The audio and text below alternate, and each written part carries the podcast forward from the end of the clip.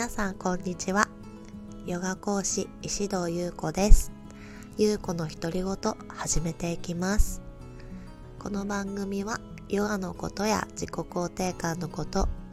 私の日々の気づきだとか他愛のない話までゆる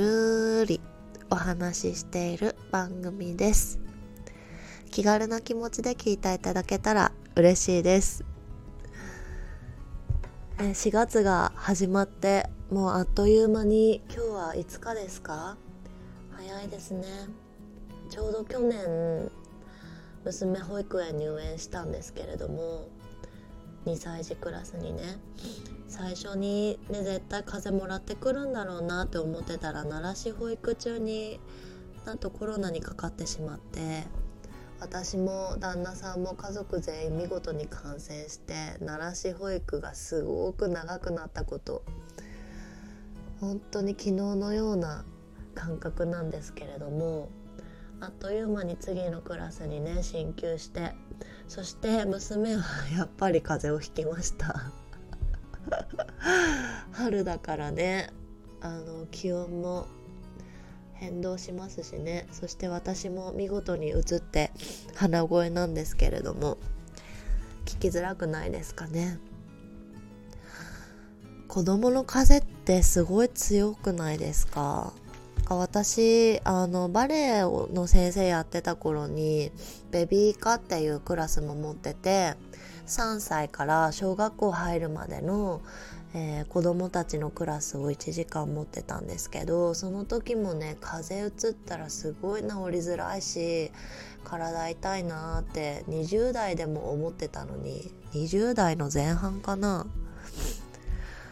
今もう40手前の私がもう毎月毎月子供の風邪うつるたびに振動ってなって。ヨガ少しね太陽礼拝っていう動きとかしたらやっぱり背骨の辺りが緩まる感覚があるから楽だなって思うんだけど30分ぐらいでそのね効果も切れるんですよ。やっぱ風邪だから。私そう風邪ひいたら背骨がカチコチになって胸椎っていう胃の後ろあたりの背骨背骨の上の方ねすごい辛くなるんですよね。だから今ちょっとねじりのポーズとかしながら 収録してます。皆さんどうですか？4月の始まりは。なんかね3月とか2月とかうつうつとする方モヤモヤする方多いって話よく聞いたんですけれども。4月もねそのまんま引きずってる方もいたりとかスッと晴れた方もいたりとかしてでもなんか私のヨガのクラスに来られる生徒さんたちはわりかし結構すっきりした顔でねあのいらしてくださって どうですか？最近って聞いても元気ですっていう方多くって。多いなって思ってるんですけど私がこんな状態っていうね。気持ちは元気です。そう。昨日ね娘お熱で保育園1日休んだんですけどだから行きたかったヨガのね練習も行けなかったしやりたかった講座作りとかも全然手につかなくって一日娘のお世話というか一緒にお家で遊んだりしてたんですけど、まあ、なんかそういう一日過ごしてる中であって気づいたのが私去年の最初の頃まで去年の前半かな、まあ、こういう一日があったらすっごいモヤモヤしてたんですよね。やっぱり自分のやりたいことってあるじゃないですか。お母さんでもあるけどでもヨガを学ぶものでもあるし他に興味のあるものを勉強したいとかまあなんか例えば美容室に行きたかったとかね。なんかゆっくりコーヒー飲んでこの本が今日は読みたかったなとかやっぱり自分なりにあるじゃないですか。でもお母さんだからそういうことを思ったらダメっていう気持ちがどこかにあってね。そんな風邪ひいてしんどい思いしてる娘が子供が近くにいるのにそんなことを感じたらお母さんとしてダメでしょっていうジャッジする自分がずっといたんですよ。でなんかそれも当たり前の気持ちだと思ってたからダメって思う気持ちも。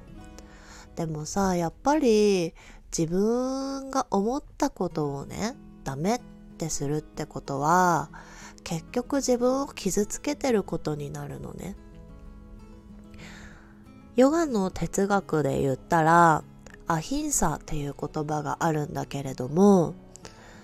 ね暴力をしないっていうこと暴力って人を殴るとか、ね、悪口を言うとか対人もそうなんだけどあと対環境とかねゴミをポイって投げるとかまあそういうことも含まれるんだけど自分に対してもなんですよね。で私の中でそのヨガの教えのアヒンサとあと私がこれから伝えていきたい自己肯定感って同じだなって思ってるんですよね。自分を傷つけることは、うん、自分を傷つける言葉を自分に吐くっていうことは自己肯定感を下げる。自尊心を傷つけてしまうことにつながります。じゃあそう思った時にどうしたらいいのっていう話なんですけど思いますよ人間だものって。まずは受け止めること？ああ私今日これやりたかったんだよねって。受け止めてあげること？じゃあどうするって？自分に建設的に話し合いをしてあげるっていうことをパッとできるように、なっていくことなんですよね。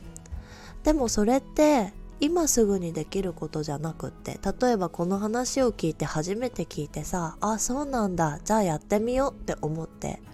できない時が来てああやっぱりできなかった私ってまた自分責めを始めるんではなくってゆっくりゆっくりちょっとずつそういう癖をつけていくことを日々日々行っていくのがいいのかなって思うんです。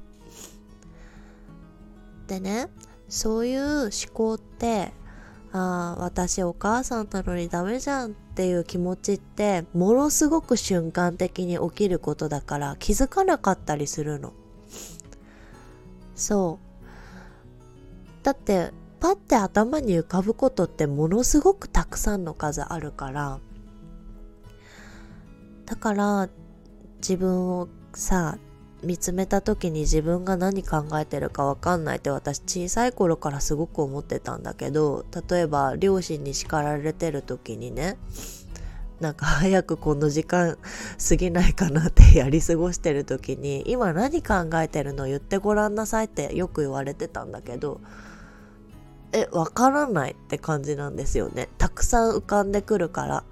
叱られるの嫌だなとか私が悪かったなとかでもお母さんもお父さんもそうじゃんとかさいろんな気持ちが出てくるから瞬間的に。それをまとめて話すなんて子供には無理なんですよね。でもそれって大人でもそうなんですよ。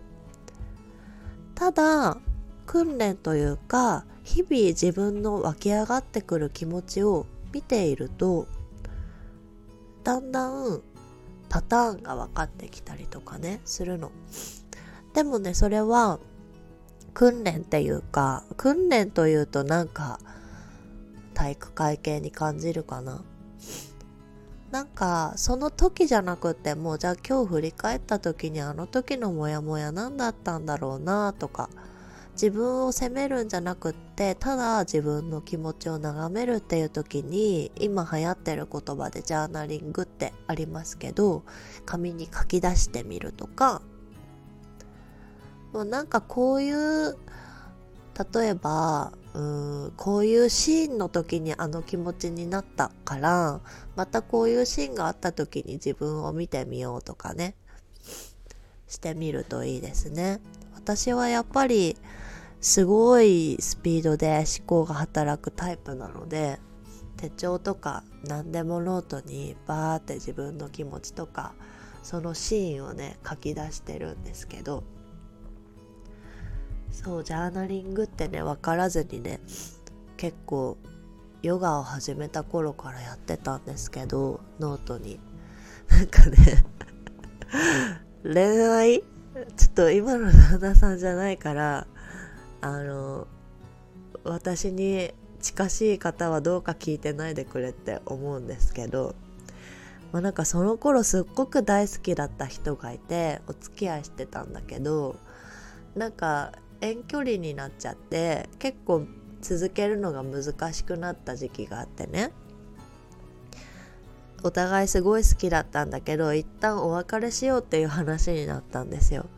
でも私はどうしてもその彼じゃないとダメだって思ってたから どうやったら復縁ができるかめちゃくちゃ考えて。ででもさなんか無理くりこう操作してすることって絶対に続かないってなんかヨガしてたからそういう感覚があったから自分の気持ちをすごく見つめたんですよねノートに書き出してどうして彼じゃないといけないのかとかどうしてダメになったのかとかじゃあどういう心持ちでこれから過ごしていけばいいと思うかとかすごい自分との気も自分の気持ちとえー、ノートの上でめちゃくちゃ会議をしたんですよ。で自分の、えー、することとか心持ちをバッてこれだって決めて、えー、ノートとともに1週間2週間過ごしてたら2週間目に復縁することになった。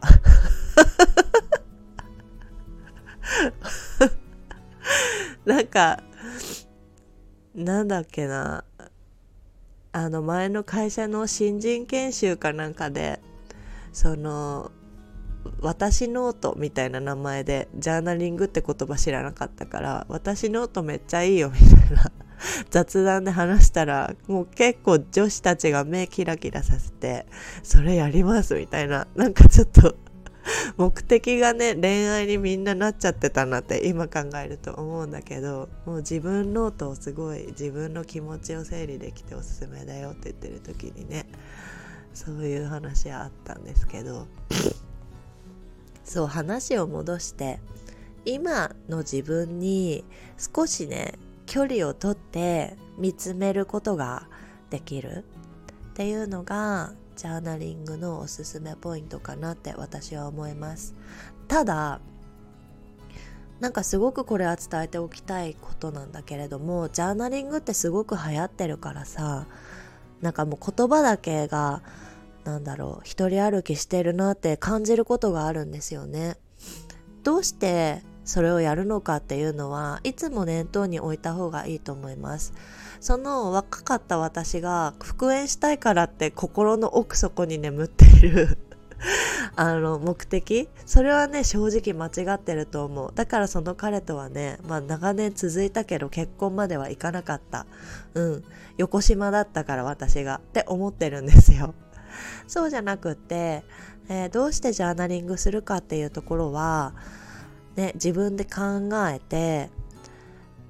そう誰かを操作するとか自分を操作するためじゃなくってただただ今の現状を知って